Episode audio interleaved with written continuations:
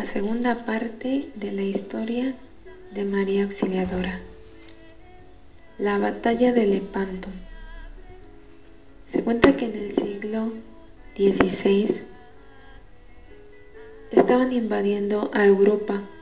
En ese tiempo no había la tolerancia de unas religiones para con las otras, y ellos a donde llegaban imponían a la fuerza su religión y destruían todo lo que fuera cristiano.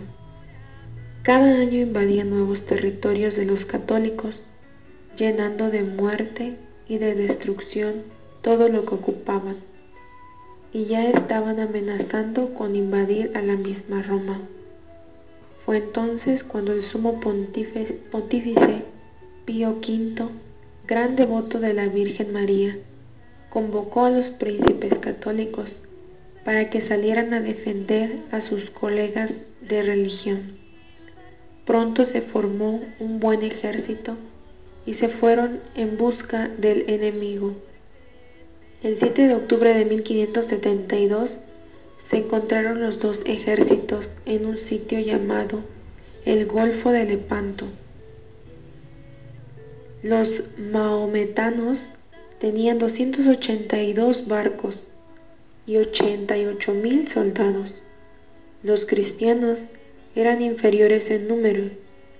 Antes de empezar la batalla, los soldados cristianos se confesaron, oyeron la Santa Misa, comulgaron, rezaron el rosario y entonaron un canto a la Madre de Dios. Terminados estos actos, se lanzaron como un huracán en busca del ejército contrario.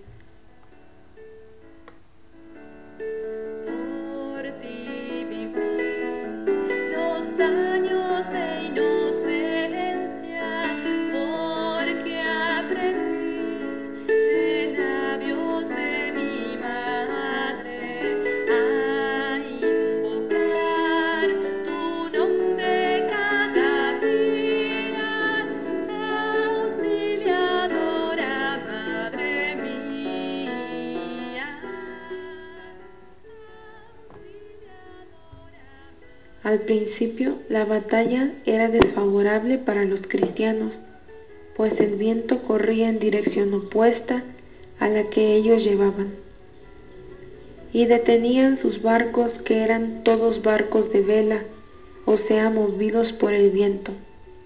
Pero luego, de manera admirable, el viento cambió de rumbo, batió fuertemente las velas de los barcos del ejército cristiano y nos empujó con fuerza contra las naves enemigas. Entonces nuestros soldados dieron una carga tremenda y en poco rato derrotaron por completo a sus adversarios.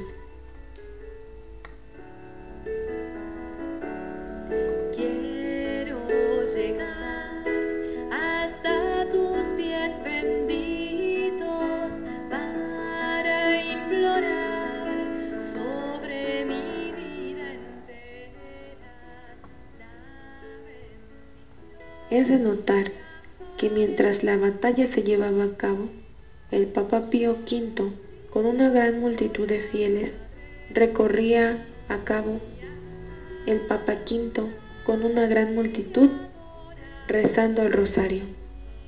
En agradecimiento de tan espléndida victoria, San Pío V mandó que en adelante cada año se celebrara el 7 de octubre la fiesta del Santo Rosario y que en las letanías se rezara siempre esta oración. María, auxilio de los cristianos, ruega por nosotros.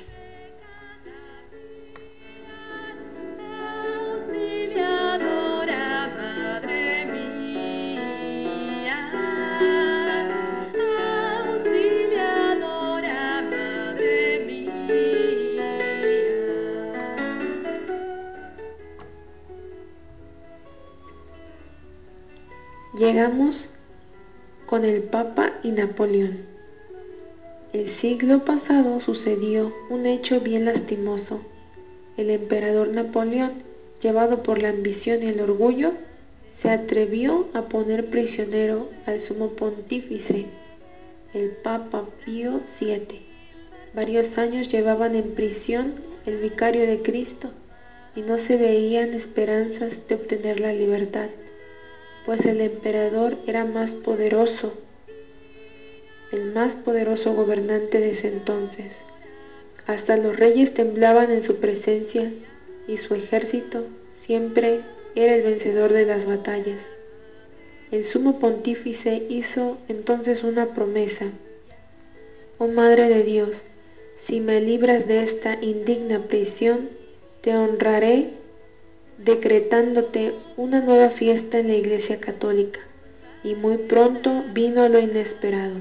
Napoleón, que había dicho, las excomuniones del Papa no son capaces de quitar el fusil de la mano de mis soldados, vio con desilusión que en los fríísimos campamentos de Rusia, a donde había ido a batallar, el frío helaba las manos de sus soldados y el fusil se les iba cayendo.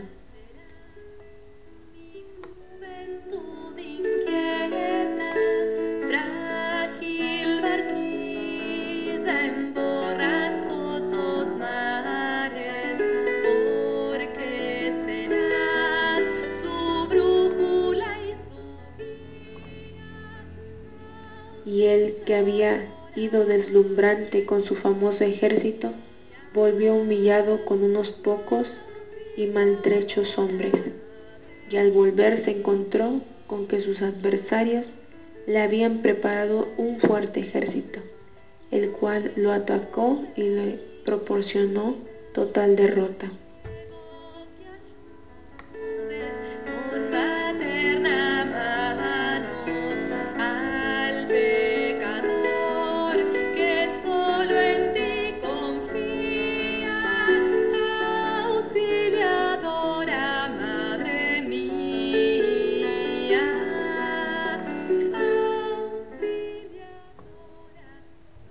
Fue luego expulsado de su país y el que antes se atrevió a prisionar al Papa se vio obligado a pagar en triste prisión el resto de su vida. El Papa pudo entonces volver a su sede pontificia y el 24 de mayo de 1814 regresó triunfante a la ciudad de Roma. En memoria de este noble favor de la Virgen María, Pío VII decretó que en adelante, cada 24 de mayo, se celebrará en Roma la fiesta de María Auxiliadora en acción de gracias a la Madre de Dios.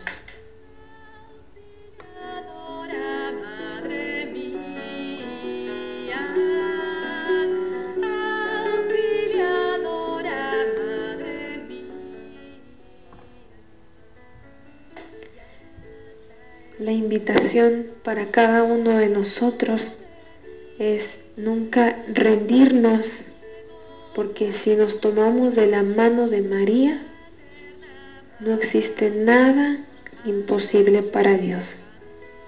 Piensa y encomienda aquel momento o este momento de dificultad que estás pasando. Y digamos, María, auxilio de los cristianos, ruega por nosotros.